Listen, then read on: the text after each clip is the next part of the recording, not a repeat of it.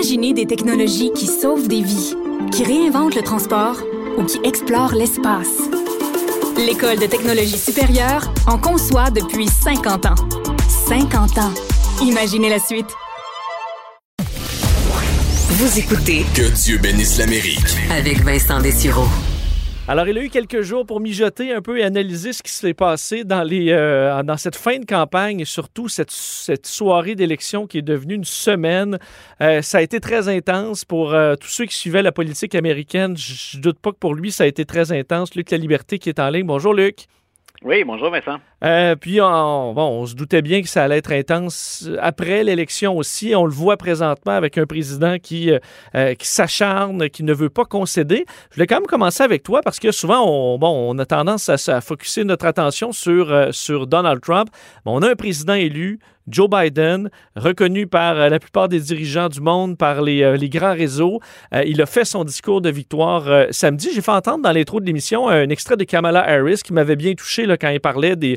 euh, Bon, qu'elle était la première à prendre ce siège-là, mais pas la dernière. Mais pour ce qui est de Joe Biden, je vais rappeler quand même un petit extrait de ce euh, discours et je vais avoir ton analyse sur comment s'est passée cette soirée euh, de victoire chez les démocrates. What is our mandate? I believe it's this America have called upon us to marshal the forces of decency, the forces of fairness, to marshal the forces of science, and the forces of hope in the great battles of our time. Alors, un discours euh, qui a fait un appel à la décence, à la justice, au respect de la science. Euh, évidemment, il a tendu la main également aux, euh, républicains. Il aura probablement à les gérer au, Sénat selon les résultats de cette élection de deuxième tour en Georgie. À quoi tu as pensé de cette... de, comment tu analyses ce discours de victoire de Joe Biden?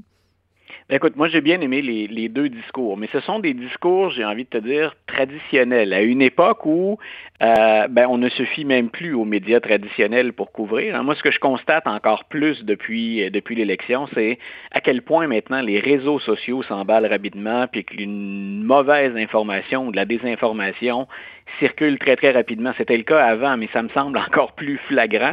Euh, mais si on, on utilise des points de repère plus traditionnels, euh, j'ai envie de te dire, il a appuyé sur les bonnes touches, M. Biden. Euh, c'était pas une victoire, euh, c'était pas un discours, pardon, triomphaliste. Ça avait surtout rien pour provoquer le, le- le- président Trump ou ses partisans. C'est un discours dans lequel il a été fidèle, il a été fidèle à tout ce qu'il défend depuis qu'il est revenu en politique. Revenu au sens, je suis intéressé par la présidence et finalement, je, je déclare que je suis candidat. Il a toujours voulu être, autant à l'intérieur du Parti démocrate qu'au sein de la population américaine, dans l'électorat au sens large, il a toujours voulu être rassembleur en disant, baissons le ton un peu. Hein, changeons la, la- la rhétorique. Euh, on a des défis très importants au 21e siècle et, on est capable d'y parvenir en jouant ensemble. Il y avait un mélange finalement de, de, de l'espoir qu'avait suscité Barack Obama avec son Yes Weekend. Il y a référé d'ailleurs, hein, Yes Weekend de 2008. Il y avait ça avec, j'ai bien noté qu'on est plus divisé que jamais euh, et c'est important de travailler ensemble. Maintenant, je pense qu'on y a tous pensé, c'est qu'en même temps qu'on l'entendait, en même temps qu'on a vu les foules la soirée même et le lendemain dans plusieurs grandes villes américaines descendre dans la rue et se réjouir d'un retour à une forme de normalité, euh, je pense que les républicains lui ont retourné la balle très vite en, modérant ses espoirs tout de suite là, ou en modérant ses attentes. Euh, Mitch McConnell, entre autres le meneur républicain, euh, avait pas l'air prêt à, à collaborer ou à travailler en équipe. Mais tu l'as souligné, euh, on va probablement avoir une majorité républicaine au Sénat, mais elle n'est pas acquise encore. Donc, il reste deux sièges à régler pour le Sénat. Tous les deux se retrouvent en Géorgie. Euh, les chances sont minces pour les démocrates. Ce n'est pas impossible de revenir. On a actuellement, pour nos auditeurs, 50 républicains qui ont été élus à, la, à la Chambre haute, au Sénat. Euh, il en manque un seul pour avoir une majorité. Donc, il faut absolument que pour les démocrates, pour conserver les chances, arriver à 50, ils sont 48. Si on associe là, les indépendants aux démocrates, il y a donc 50-48. Ça leur prend ces deux sièges-là, les démocrates. Et à ce moment-là, c'est Kamala Harris, un peu comme Mike Pence pourrait le faire actuellement, c'est Kamala Harris qui viendrait trancher des votes. Donc, M. Biden, s'il prépare son, son, plan d'attaque ou sa stratégie pour le 20 janvier à midi, euh, il s'attend à négocier avec des républicains qui, jusqu'à maintenant, euh, tiennent la ligne dure. Peut-être parce qu'on ne veut pas baisser la garde avant les résultats de l'élection en Georgie, avant les deux sièges au Sénat, mais on ne sent pas beaucoup d'ouverture. Euh, avant de passer à autre chose, il faut se rendre au 20 janvier. Et là, euh, ben écoute, euh, ça s'en va où tout ça dans la mesure où on a lancé un paquet de poursuites là, et de, de, requêtes partout. Honnêtement, en regardant la substance, semble pas y avoir grand-chose dans, dans rien de tout ça. Donald Trump est missing in action. Il faut dire, on ne le voit plus depuis une semaine, pas par répondu à aucune question des journalistes. on se demande est-ce a quelqu'un à la tête du pays en ce moment? Est-ce que, alors, on a vu des, euh, des têtes dirigeantes de l'armée être changées, ça a inquiété plusieurs. Euh, qu'est-ce qui se passe? Que, comment on voit les prochaines semaines de transition qui généralement se passent bien, mais qui là euh, vont vraiment être dans le chaos?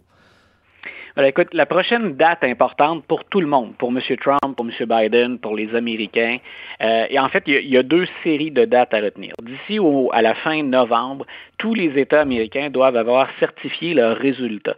Donc, ça peut aller dans un certain, euh, je pense que Caroline du Nord ou la Georgie, je pense d'ailleurs, ça peut être autour du 30 novembre, mais d'ici la fin de la fin novembre, donc, il faut avoir certifié les résultats. Une fois qu'il y a cette certification de résultats, on se retrouve au 14 décembre. Et là, les fameux grands électeurs, hein, ce n'est pas juste en l'air, ce n'est pas quelque chose d'abstrait, les grands électeurs vont porter le vote de la population. Ce serait très étonnant, même si certains de ces grands électeurs-là ont le droit, ce serait étonnant, considérant la, clarté du résultat puis le peu de, prise qu'on a eu devant les tribunaux avec les recours judiciaires, ce serait étonnant qu'on change le vote de la population. Donc, on peut penser qu'officiellement, le 14 décembre, on dit, voilà, le nouveau président des États-Unis, le président élu est Joe Biden. Donc, pour l'instant, ce n'est pas officiel. Hein. On, en parle comme ça, mais il faut toujours se rappeler qu'il y a cette étape qu'on oublie souvent, mais qui est bien réelle, puis qui est nécessaire, qui est incontournable. Une fois que cette date-là va être franchie, euh, il va falloir la faire, la fameuse transition. Il faut qu'on permette à Joe Biden et à son équipe de se préparer.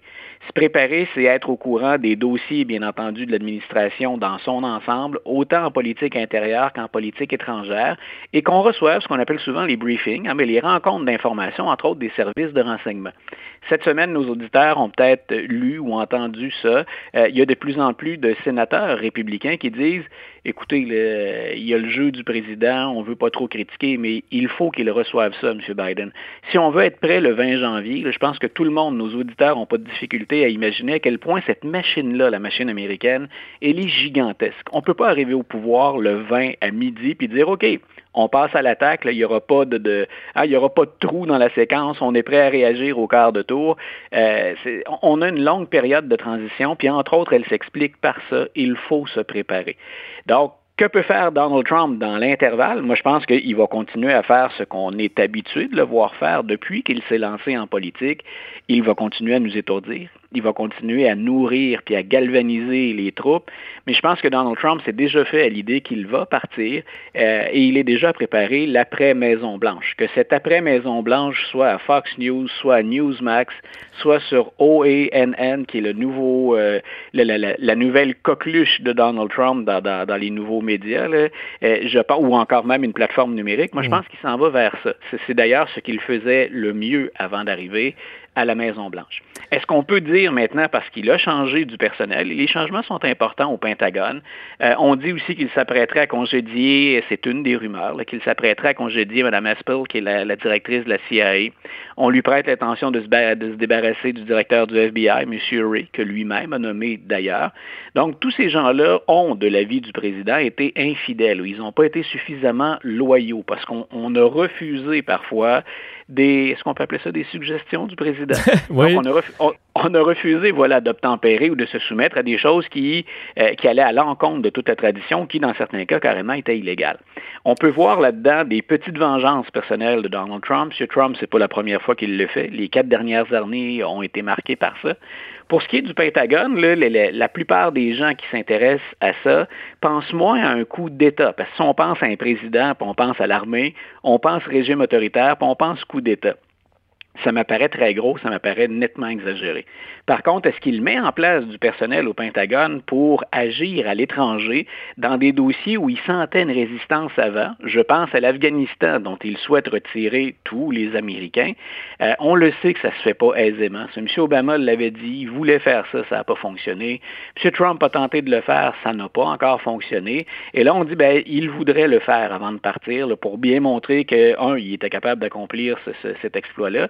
Euh, et, deux, bien sûr, ben, obtenir ce qu'il veut, lui, au plan, au plan personnel. En même temps, on s'en doute, on ne sort pas d'Afghanistan comme ça, euh, sans s'assurer que les, les, toutes les cordes, toutes les ficelles sont bien attachées, avec l'administration qui suit, avec les talibans. Donc, c'est un dossier qui est, euh, j'allais échapper le mot explosif, c'est un très, très mauvais jeu de mots, mais c'est un dossier qui, dont les ficelles, sont, sont dont les, les, les, ramifications sont à peu près inextricables. Luc, en terminant, il reste à peu près une minute. Euh, je t'ai écrit un très bon texte sur un peu le lendemain de veille des démocrates. Joe Biden, qui évidemment a du pain sur la planche et entre autres les conflits qui s'en viennent entre la partie beaucoup plus à gauche du Parti démocrate, la partie plus au centre. Est-ce que quand même on risque en début de mandat de mettre un peu ça de côté, le voyant, puis dans les derniers jours, euh, Luc, là, la, situation de la pandémie aux États-Unis qui est vraiment désastreuse. On a fait 153 000 nouveaux cas euh, euh, hier, une situation qui est désastreuse, les hospitalisations qui sont en hausse. Je voyais que le Washington Post, avec 130 employés là, des Secret Service autour du président avaient été retirés à cause du coronavirus. Donc, c'est une situation qui... Est-ce que ça risque pas là, de mettre un peu, justement, les querelles avec les républicains, les querelles à l'interne chez le Parti démocrate, un peu de côté pour dire, OK, là, il va y avoir urgence de, de gérer cette situation-là en attendant le vaccin, mais il faudra quand même vivre ça pendant quelques mois, non? Oui, voilà. Donc, c'est un des espoirs qu'on peut avoir, c'est qu'enfin, il y a un minimum de bon sens ou de collaboration. Ça s'annonce pas pour ça à la Chambre et au Sénat présentement, mais ça, on peut l'espérer. Peut-être que M. Biden peut jouer là-dessus aussi pour acheter un peu de temps. C'est-à-dire que les progressistes, dès cette semaine, on sent que la belle unité, elle se fissure. Euh, à la Chambre des représentants, on a perdu des sièges. Les progressistes disent aux, plus modérés, c'est de votre faute. Euh, les progressistes disent à M. Biden, on s'attend à ce que dans la plateforme puis dans vos nouveaux projets, on soit très audacieux et très sur la gauche. Puis en passant, on veut plusieurs des nôtres au sein du cabinet. Et les, ce qui a émané d'abord de, la formation du cabinet de Joe Biden, c'est qu'il souhaite ouvrir la porte à des républicains. Euh, moi, je pense que les progressistes, euh, et en sont-ils capables, euh, vont devoir être encore un peu patients. C'est un gigantesque paquebot à faire bouger les États-Unis.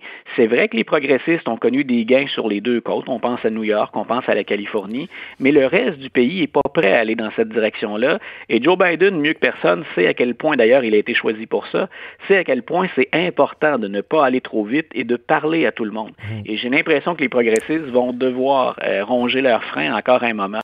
Puis pour les démocrates, ben, une fois que la pandémie hein, va être un peu plus contrôlée ou qu'il y aura un peu plus d'espoir, pendant combien de temps il va être capable de faire attendre tous ces gens-là, M. Biden? Euh, ben, ce sont de très, très gros défis. Il a beaucoup d'expérience, c'est une qualité habituellement. On va voir s'il n'y a pas quelques tours dans son sac, mais effectivement, la pente est raide, Vincent. Bon, ben, à suivre, on aura le temps de s'en reparler. Luc, merci beaucoup, à la semaine prochaine. Bye, une bonne fin de semaine. Salut.